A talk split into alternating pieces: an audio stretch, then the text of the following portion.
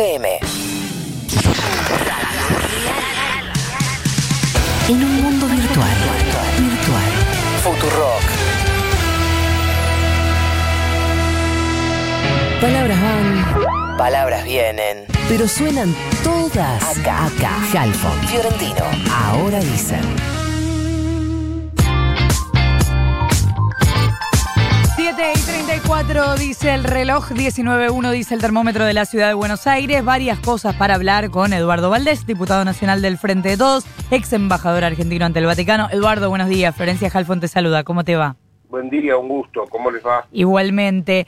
Eh, primero lo primero. Ayer eh, una nota, creo que era con TN, eh, hablabas de la importancia que tuvo para vos esa reunión de la que hemos visto la foto con Evo Morales, con el presidente de la Nación, con varios de los funcionarios nacionales, y vos decías fue un hito de mi vida política y que de ninguna manera te arrepentías de eh, esa mesa, algo que uno, por supuesto, podría suponer. Ahora, ¿no pifiaron en no tener distancia? No nos dimos cuenta en ese momento. Creía, creíamos, a ver, yo veo la foto y hasta la puedo discutir, pero bueno, en la foto, pero vamos por partes. Sí, Lo que está pasando hoy con nosotros respecto de eh, estar eh, aislados. aislados Sí. no tiene nada que ver con el viaje. ¿eh?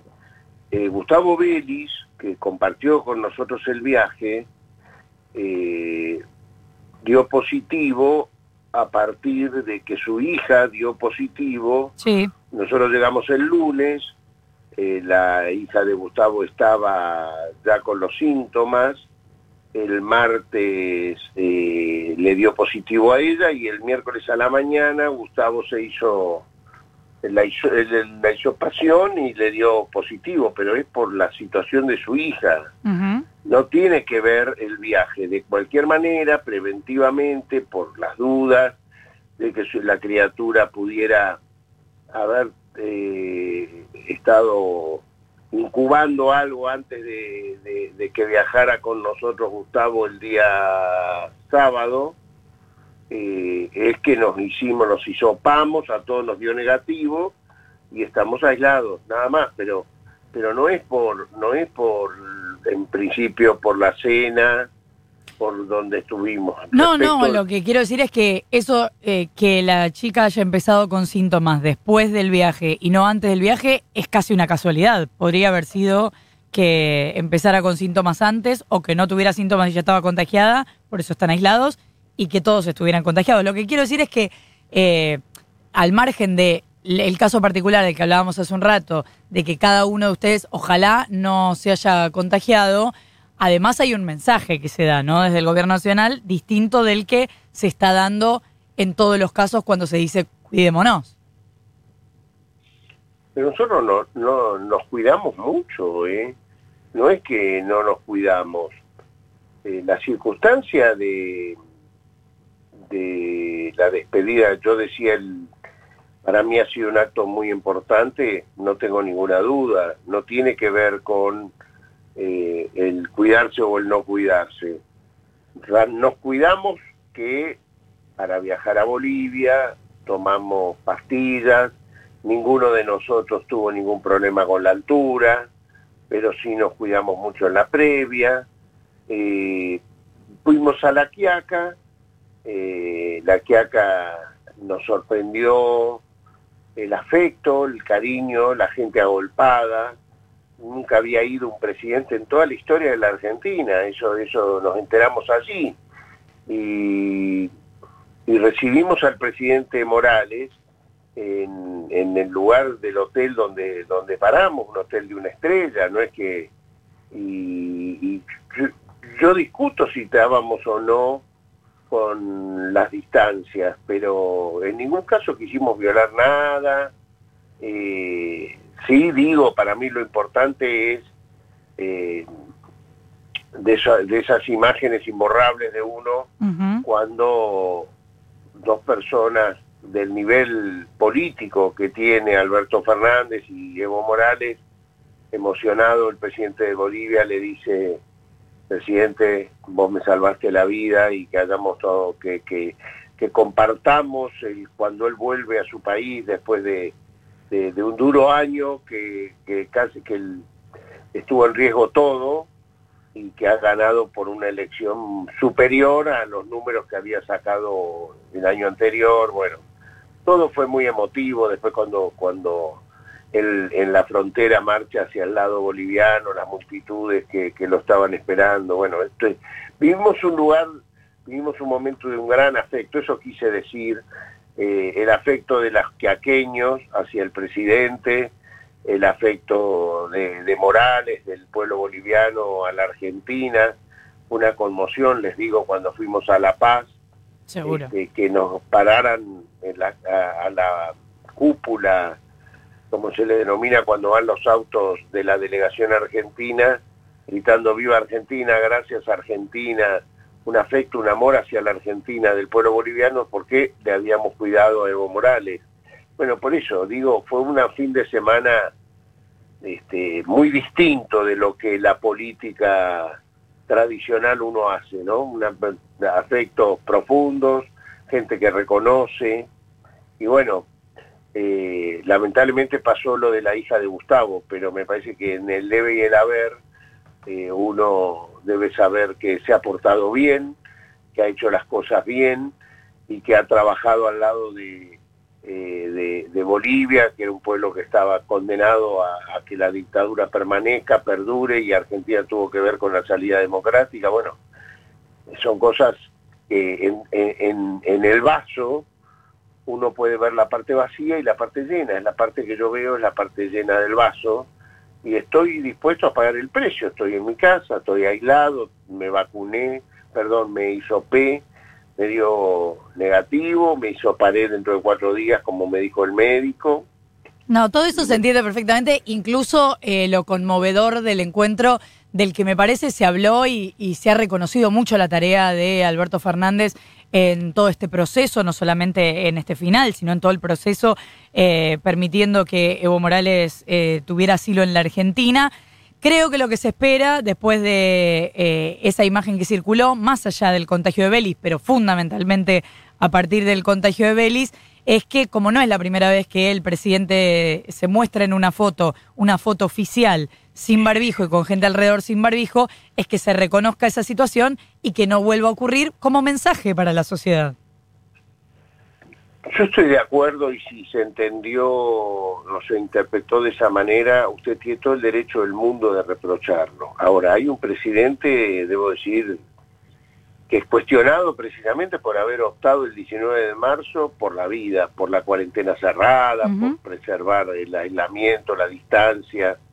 Hasta el día de hoy lo viven cuestionando porque no quiere tener una vacuna, quiere tener dos, quiere tener tres, porque le gustaría estar vacunando en diciembre y hay una que es de origen ruso que dice que puede estar en diciembre, la de origen chino dice que puede estar en marzo, la de origen americano dice que puede estar en febrero. Bueno, él quiere tener todas las vacunas para ver si a partir del 30 de marzo Argentina ya está vacunada, sea la vacuna que sea, y dar por terminado este, la pandemia. Y, por eso es muy criticado el presidente, que le toman examen de rusología, como antes le tomaban examen de, de por qué las cuarentenas y esto y el otro porque tiene el objetivo de, está metido muy fuertemente con el compromiso de erradicar cuanto antes el virus en, la Argentina. Nosotros, ninguno de nosotros que nos toca gobernar en este país en estos momentos se preparó para gobernar en una pandemia, como ustedes no se prepararon para comunicar en una pandemia. Y sabe perfectamente que hay una diferencia de cuando uno comunica en pandemia, como para nosotros una profunda diferencia cuando gobernás en estas circunstancias. Como peronistas, la verdad, nos gusta hacer todo a la inversa de lo que uno tiene que hacer en, pandemia. Estamos esperando lo antes posible que se vaya la pandemia para hacer las cosas que a las cuales a nosotros nos gusta hacer y por eso nos votó la población. ¿Qué tal, Eduardo? Nico Fiorentino te saluda, te saco de este tema, te llevo al, al, Congreso. En este caso no, no a la Cámara que integrás, pero eh, sé que eh, venís hablando del tema, quiere consultarte por el pliego de eh, Daniel Rafecas. ¿quién es el responsable de juntar los votos en el Senado para eh, aprobar el pliego? ¿Las autoridades del Senado o el Poder Ejecutivo? Yo creo que los dos. Yo creo que es una acción conjunta, ¿no? Eh, y, yo soy de los que creen que la Argentina tiene que tener un procurador antes de fin de año. Es un símbolo que es un síntoma que tenemos que hacer. Es muy difícil, hace 11 años que la Argentina no logra encontrar una mayoría especial para votar. Eh, hay varios cargos que están pendientes. Sé que también está el defensor del pueblo, que requiere mayoría especial, eh, aparte de la procuración, y hay algunos más. Eh, desde creo que Alejandra Gil Carbó, que fue Procuradora General de la Nación, es la última que consiguió una mayoría especial. A ella la votaron todas menos uno, menos un voto en sí, por unanimidad menos uno. ¿Eh? Por unanimidad menos. En realidad está mal dicho, por unanimidad es todo, pero digo sí, por casi, la totalidad de la Cámara, excepto un senador. Sí, una mujer que era de Carrió, creo, una senadora que no sé si era de Río Negro, que después estuvo cerca del del Frente para la Victoria. y bueno, ojalá que se dé esto, es una política importante. ¿Y qué falta para que se dé? Porque eh, sabemos que está trabajando un comité de especialistas que va a hacer este, propuestas para algunos cambios en el Poder Judicial. Una de esas propuestas podía ser en relación al Ministerio Público Fiscal, que tiene, que tiene dos, dos puntos centrales, cuánto dura el cargo de procurador, si va a seguir siendo vitalicio o no, y cómo se designa el procurador, si va, a seguir siendo con dos tercios o con mayoría eh, eh, simple. Yo no estoy metido en el día a día, porque bueno, eso sucede en el Senado. Sí. Pero yo espero que lo que digo es que el presidente ha postulado a Daniel Rafecas eh, y, y espero que se elija eh, durante este año, así de simple, es, lo, es me parece indispensable. Sí. No podemos eh, estar eh, con el interinato de Casal. Claro. Estamos de acuerdo. Eduardo, ahora sí te llevo a dos temas de la Cámara de Diputados, que son dos proyectos propuestos por el Frente de Todos, o por diputados del Frente de Todos, que a priori tienen eh, los votos porque tienen el respaldo de algunos eh, eh, bloques aliados e incluso algunos no tan aliados. Hablo del proyecto para prohibir el cambio del uso de tierra en caso de incendios y el proyecto para este impuesto único o este impuesto solidario de quienes poseen grandes fortunas. ¿Qué pasa con esos dos proyectos que tienen los votos pero no salen? Yo creo que se está esperando el momento oportuno, o sea, eh, ya tienen dictamen de comisión. Eh, eh, anoche, ayer sesionamos duro, creo que hemos sesionado muchísimos proyectos que, que ya están dictaminados, hay un orden, ¿eh? Yo no creo, lo que no han hecho es alterar el orden para dictaminarlo antes, pero nosotros que tenemos reunión de bloque y conversamos las cosas, nunca nos han dicho que esos proyectos no se tratan. ¿eh?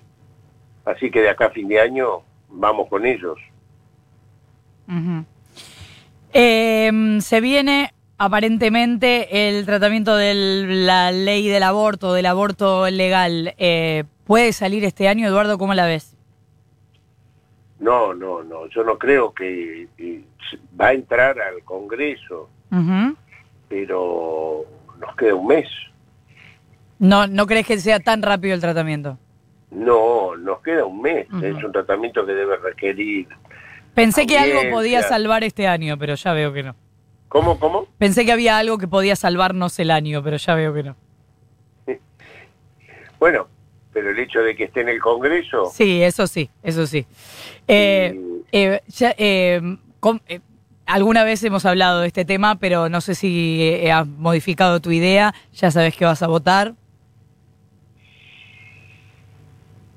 No soy dogmático. Quiero, sigo pensando, sigo evolucionando, sigo tratando de ver cómo uno sigue conversando con las personas. ¿eh? y queriendo aprender todos los días, si es posible, cosas que los dogmas a veces eh, le, le impiden. estamos, estamos pensando, no, no te digo eh, es lo que voy a votar porque te miento si te digo, pero sí que estoy permanentemente hablando de estos temas, conversando con gente que respeto, con gente que quiero. Ah, pero bien esa apertura, lo charlamos cuando quieras entonces.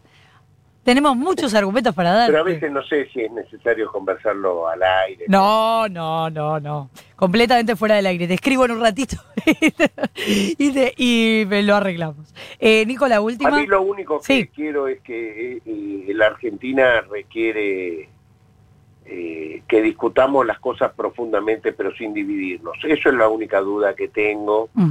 Los momentos. A veces uno pregunta, ¿es el momento de pandemia? ¿No es el momento de pandemia? Nada más, pero, pero tampoco soy yo quien va a impedir nada y bueno, cuando entre veremos. Eh, Eduardo, está en discusión, de hecho, en la sesión de ayer un diputado lo expresó dentro del recinto de la Cámara de Diputados, eh, la posibilidad de eh, suspensión para algunos, eliminación para otros de las primarias abiertas, simultáneas y obligatorias a partir del año que viene. ¿Tenés posición tomada sobre eso? Tengo posición tomada. A mí lo que me sorprende a veces es eh, las elecciones anticipadas a la elección definitiva que eh, es la que vale, digamos, ¿no? Sí. Como fue esta primera vuelta o por si hubiera habido segunda vuelta con tanta distancia, la primaria una era en agosto y la, iba la otra iba a terminar siendo en noviembre, como pasó en el 2015, donde sí. en, el 2015 el Frente para la Victoria ganó las pasos, ganó la primaria y perdió la segunda vuelta, ¿no? En, en el 2019 ganamos por una diferencia muy fuerte las pasos en agosto y ganamos en segunda vuelta 48 a 42, creo. Ya pasamos los 45 que establecía la ley para que no haya segunda vuelta. Yo, como no hubo mucha, eh, digamos, las pasos no sirvieron para dirimir internas, que era el objetivo para el cual fueron planteadas, está la discusión si, si sirve o no. Bueno, no este año, en casos anteriores sí. No se tomó decisión, pero no han resultado muy verificadoras eh, las pasos, más que una es una encuesta real realizada cuatro meses antes de la que vale. Eh, ahora, vos, Eduardo, vos integrás el PJ eh, porteño y eh, en su momento el Frente para la Victoria sí determinó, incluso, eh, no, no, recuerdo si fue candidatos a jefe de gobierno, pero sí determinó listas en la Ciudad de Buenos Aires con las pasos. Me decir. ¿Cómo? ¿Cómo? Fuimos los únicos que hicimos las cosas bien en la primer primaria, en la primera paso. Sí, fue en la, sí, sí, fue en la primera, eh, fue en el año de 2011, ¿fue no? ¿En la ciudad? Sí, bueno, pero para bailar el tango requieren dos. Nosotros quisimos bailar ahí. En el resto de las provincias no fue así. Es Eduardo Valdés, diputado nacional del Frente de Todos. Gracias, Eduardo, por habernos atendido. Gracias, a ustedes. Un beso grande. Chau, chau. Ocho minutos para, corto Valdés, las ocho de la mañana. Palabras van, palabras vienen, pero suenan todas. Acá, acá. Halfon, Fiorentino, ahora dicen.